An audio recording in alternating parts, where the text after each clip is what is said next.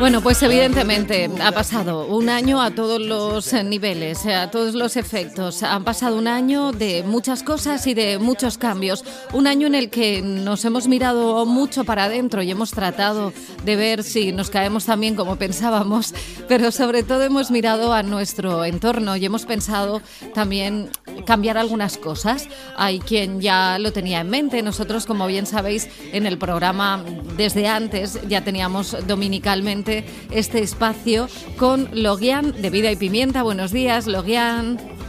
Buenos días, Raquel. ¿Cómo viviste tú los primeros días de, de, la pandemia? ¿Qué pensabas que iba a pasar? Fue muy raro porque primero pensé que iban a ser como tres semanas y ya, Además, me acuerdo de enojarme porque yo tenía una cita en Madrid para renovar mi pasaporte mm. eh, y que me tuvieron que cancelarla porque obviamente no pude viajar porque cerraron todo el sábado y yo tenía que ir el lunes y hasta ahora sigo sin pasaporte.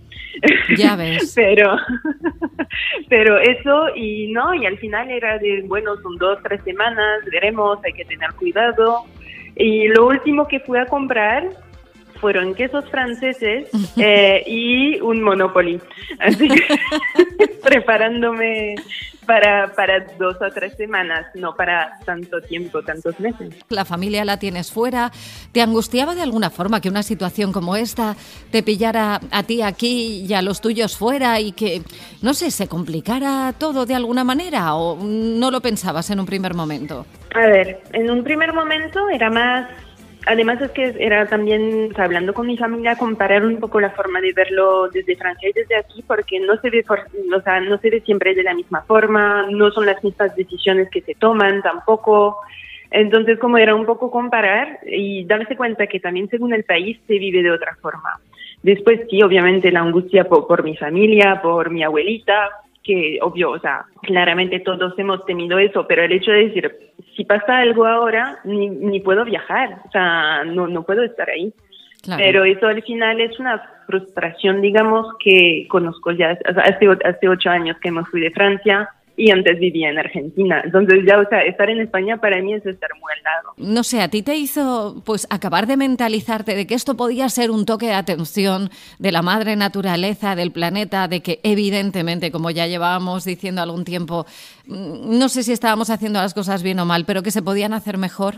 Sí, sí, totalmente. Eso sí, porque además, bueno, por haber viajado mucho por Latinoamérica, por haber estado en Perú, por haber estado en el Amazonas, eh, ellos, o sea, en, en, las creencias antiguas está la Pachamama, la, madre, la madre tierra.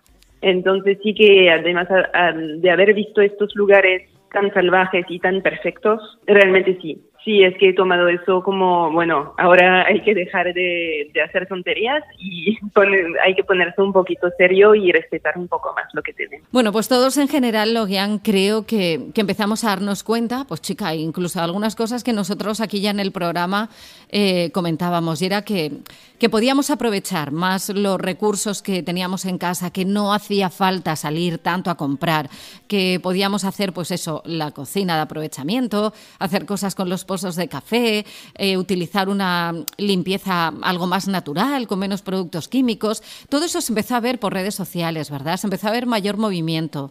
Sí, sí, es que se, empezó a ver un poco también por tener más, más tiempo en casa, que bueno, desafortunadamente muchas personas estaban sin trabajar o a medias.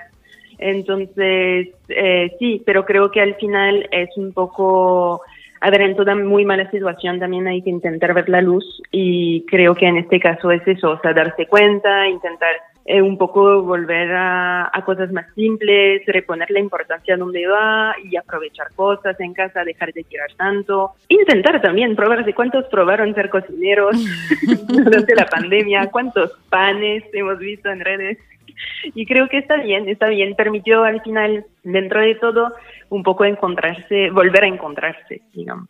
Sí, vimos cómo se acababa por un lado el misterio del papel higiénico y por otro lado, al hilo de lo que tú decías de los panes, el tema de la harina, que había en lugares, es que no puedo hacer pan porque no he encontrado harina, esa situación también parecía que se daba en algunos casos. Sí, sí, sí, es que yo la verdad afortunadamente el año pasado en este momento del año salía de, de mi primer reto de febrero en el supermercado Sí. y me había encantado tanto que al final habíamos decidido no volver al súper y nunca me encontré con, con estantes vacíos porque no iba a los supermercados, sino que iba a tiendas de barrio que ellos sí tenían, tenían cosas. Yo, por, otro lado, también uno se da cuenta mm, de esas cosas que puede ser que el súper no tenga, pero el del lado generalmente tiene o te puede conseguir, o, o sea, es, hay esa parte más, más humana y más de, de ayuda.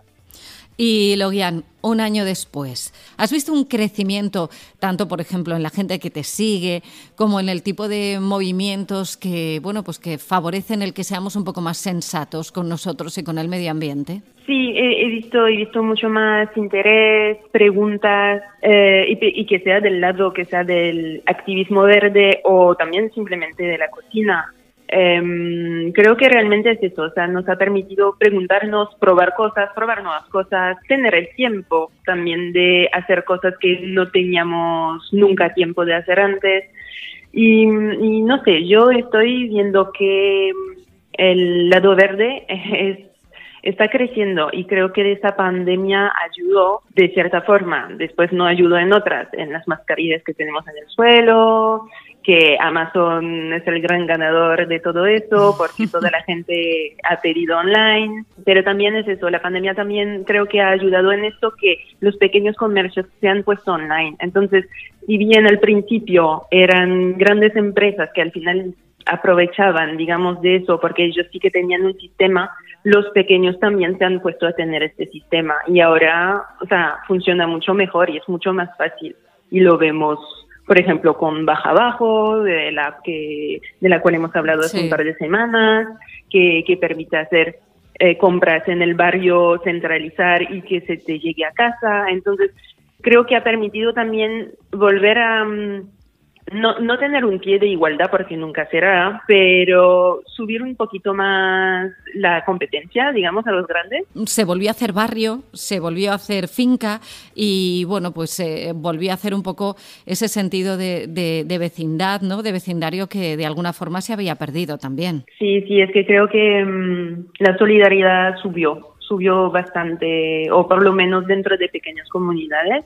Eh, y eso también eh, me parece que es positivo. Dentro de todo lo que es, eso también es un punto positivo. Muy bien, Logia, pues nosotras vamos a seguir, o sea, vamos a seguir cada domingo aquí alrededor de esta hora tratando de dar esos pequeños tips, consejos para la casa, para la cocina, para la vida, para, bueno, pues hacerte a lo mejor caer en pequeños detalles que no caías, darte pequeños truquitos para que aproveches mejor las cosas que tienes en tu entorno y todo lo que Loguian pues nos vaya sugiriendo cada semana.